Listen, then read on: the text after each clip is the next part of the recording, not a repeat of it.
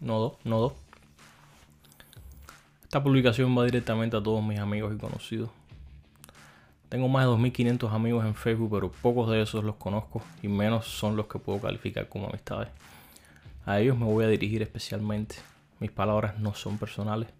Yo respeto mucho su opinión, aunque hace años que no hablo con alguno de ustedes, aún recuerdo todos los buenos y malos momentos que compartimos. Aún así, si mis palabras te enojan o te hacen sentir celos, recuerda que es mi opinión y que coincidamos o no, tengo derecho a expresarme como persona libre que soy. Aquí va. Últimamente hay bastante alboroto en las redes y fuera de ellas acerca de la situación con Cuba. Aún así, si no sigues las redes, probablemente alguien ya te habrá mandado el famoso videoclip Patria y Vida. Y acto seguido, como si vinieran en dúos, la respuesta imparcial, entre comillas, de varios músicos a dicho clip. Amigos míos, los que están en Cuba y fuera, Vamos a dejarnos de creencias y sapinguería. Vayamos a los hechos. A la evidencia. La división política que se vive en Estados Unidos me ha enseñado mucho. Más de lo que imaginaba. Es evidencia pública que Cuba está pasando por extremas situaciones. Todos acordamos. Muchos creen que es el bloqueo impuesto por Estados Unidos. Es cierto, que Estados Unidos aún tiene el embargo a Cuba. Lo que no muchos saben es por qué. Los pocos que saben te dirán que es por violación de derechos humanos. Es evidente que Cuba está en violación de muchos derechos humanos, desde la libertad de expresión, el adoctrinamiento infantil. De nuevo, si alguien tiene alguna duda, que investigue. Estoy hablando con hechos, con evidencia. Pero la ONU siempre ha votado en contra del bloqueo. ¿Cómo es eso entonces? Evidentemente es así. Gran parte del mundo no está de acuerdo con el bloqueo, y me incluyo, pero gran parte del mundo no entiende que el bloqueo no es porque Cuba viola derechos humanos, o al menos esa es la razón principal, sino por todo el desfalco y la ideología que Fidel Castro y sus aliados mostraron no mucho después del triunfo de 1959. Me explico. Cuando Castro llegue al poder, rápidamente se da cuenta que aún así teniendo el apoyo de las masas, el poder militar, el poder jurídico, de poner y quitar ministros a como le da la gana y de asesinar a más personas de las que quieren aceptar, aún necesitaba lo más importante para poder llevar a cabo sus planes, dinero. Así que empezó a robar. Disculpa, quiero decir nacionalizar, entre comillas, todo lo que se encontró a su paso. Negocios grandes, pequeños, de cubanos, de americanos, de los que soportaban a Batista, de los que no se metían en política, simplemente de la noche a la mañana se hizo el dueño del país y sin pedirle permiso a nadie. Eso por supuesto no le hizo gracia a los Estados Unidos, ya que tenía grandes inversiones en Cuba, como Shell, Texaco, Exxon, Coca-Cola, Colgate, entre otros, que hoy se calculan alrededor de 8 billones de dólares americanos. Y de repente, bueno, Fidel y su guerrilla se proclamaron dueños y señores. Fidel, antes de que llegara a La Habana, recuerden que primero llegó Camilo y varios días después llega Fidel el día 7 de enero aproximadamente. El gobierno americano ya había legitimado su victoria y reconoció a Fidel y a los revolucionarios como verdadera representación del gobierno y el pueblo cubano. Para los que no saben, Fidel en esa etapa realizó varios viajes a Estados Unidos brindó tributo al busto de Abraham Lincoln en Washington y conversó con representantes del gobierno, incluso con el vicepresidente en aquel entonces, Richard Nixon. Fidel en sus visitas siempre recalcó a los americanos que su revolución no era comunista. No mucho después, Fidel comenzó conversaciones con la Unión Soviética. Eso unido a las nacionalizaciones, entre comillas, y la toma de decisiones más radicales de Fidel, sobre todo sin cortar con los otros comandantes como Huermato, Che, Camilo, provocó un descontento en la parte de su guerrilla y en el pueblo, lo que dio paso a la insurrección del Escambray y el famoso intento por parte de los cubanos en el exterior de atacar y tomar la bahía de Cochino. Ojo, que este fue un periodo importante y peligroso en la historia de Cuba que no está bien contado en la narrativa castrista. Fidel no quería rendir cuentas por los millones, perdón, billones de dólares que se autopropió en nombre del pueblo, por supuesto.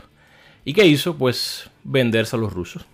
Luego de la victoria de Girón, Fidel declara oficialmente la naturalidad socialista de su revolución y comenzamos con el tete ruso. De ahí para allá muchas historias no contadas. Drogas, fusilamientos, misiles nucleares, el proyecto Varela, Angola, Damas de Blanco, represión, San Isidro. Mucho ocultado y lo demás contado desde la, mira heroica de lo conveniente. Bueno, cambiando de tema. Vuelvo a mis amistades fuera y dentro del país que aún creen que están defendiendo el lado correcto. Amigos míos, les hablo como si estuviera frente a ustedes y les digo, no saben lo que están hablando. No saben lo que es vivir sin miedo. Aún así, si piensas que no tienes miedo. Por experiencia personal te digo que sí tienes. Lo han inculcado a través de toda tu vida. Y honestamente no te culpo. Si yo estuviera en Cuba seguro pensaría diferente como pienso hoy. Pero cuando vives en verdadera libertad, te das cuenta de tus verdaderos derechos. Honestamente, ustedes que me conocen saben que no soy muy amante de la música urbana, el reggaetón, el salsatón o como quiera que le llamen estos días. Sí vi el video La libertad de la pistola en la 100, para los que no lo han visto. Y como persona estoica que me considero, me importa un bledo cuánto dinero ganaron, si son gusanos o jineteros, si viven en la Luna, en Marte o en Júpiter, porque con seguridad les digo, pagados por Estados Unidos aquí no hay ningún cubano. Y los que están no se pasan el día en Facebook o en YouTube dando like o dislike. Pero más allá de todo, lo que me importa de la canción es su mensaje. Quiero que piensen y que no se te olvide, mi hermano, que estoy enfrente a ti, mirando a los ojos. ¿Es verdad lo que dice la canción? ¿O es mentira? Es mentira que nuestro pueblo ha sido adoctrinado por décadas, desde niño, yo incluido. Es mentira que los militares han sido dueños del país desde 1959. Es mentira que en los 90 te metían preso por tener dólares y ahora es la moneda fuerte. Es mentira que los precios se han disparado desproporcionalmente al mísero salario ofrecido. Puedo llenar páginas, créeme. Quiero que me mires a los ojos y me digas que es mentira. Que aún crees que tiene salvación. El socialismo no funciona porque una forma de gobierno centralizado conlleva dictadura. Pasó en la Unión Soviética y en todos sus vecinos. Y las formas híbridas tampoco funcionan. China tendrá mucho comercio, pero el Partido Comunista Chino y sus líderes son los que mantienen y mantendrán el poder. No se puede tener libertad sin desigualdad de ideas. No se puede tener libertad sin respetar la opinión ajena, a no ser discriminado y apaleado simplemente por no estar de acuerdo por las decisiones de nuestros líderes. Hace poco hablaba con una amiga periodista y me enteré que es ilegal en Cuba para un cubano tener un sitio web o sea, hostear un sitio web en una compañía extranjera. Me quedé perplejo. O sea que para expresar mis ideas públicamente necesito la aprobación del gobierno cubano. De nuevo, evidencia. La evidencia te lo dice todo. No está en la constitución, pero todo lo que la rodea te lo dice con un susurro. No digas nada. Baja la cabeza y aguanta. ¿Qué pasó con Fidel después de que se apropió el país? Pues evidentemente lo repartió como vio justo. Por supuesto entre sus socios de la guerrilla, muchos de los cuales no tenían ni idea de cómo llevar un país. Y como era de esperarse, pues llevaron al país a la ruina. O no se acuerdan de la zafra de los 10 millones, que paralizó al país.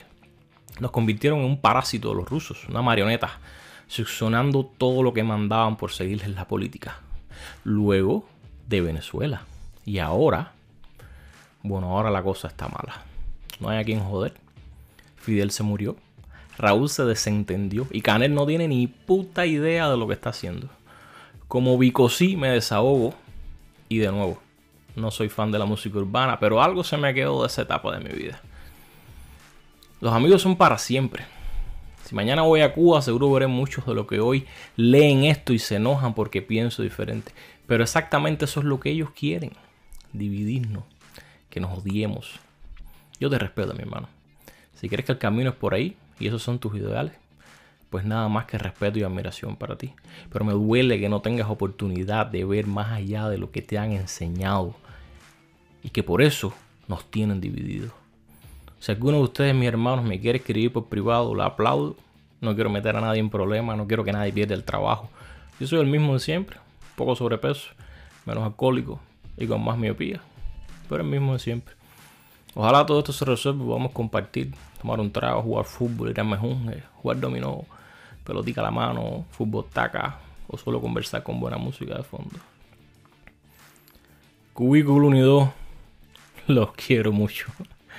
Abrazo y saludos, José Carlos Trujillo.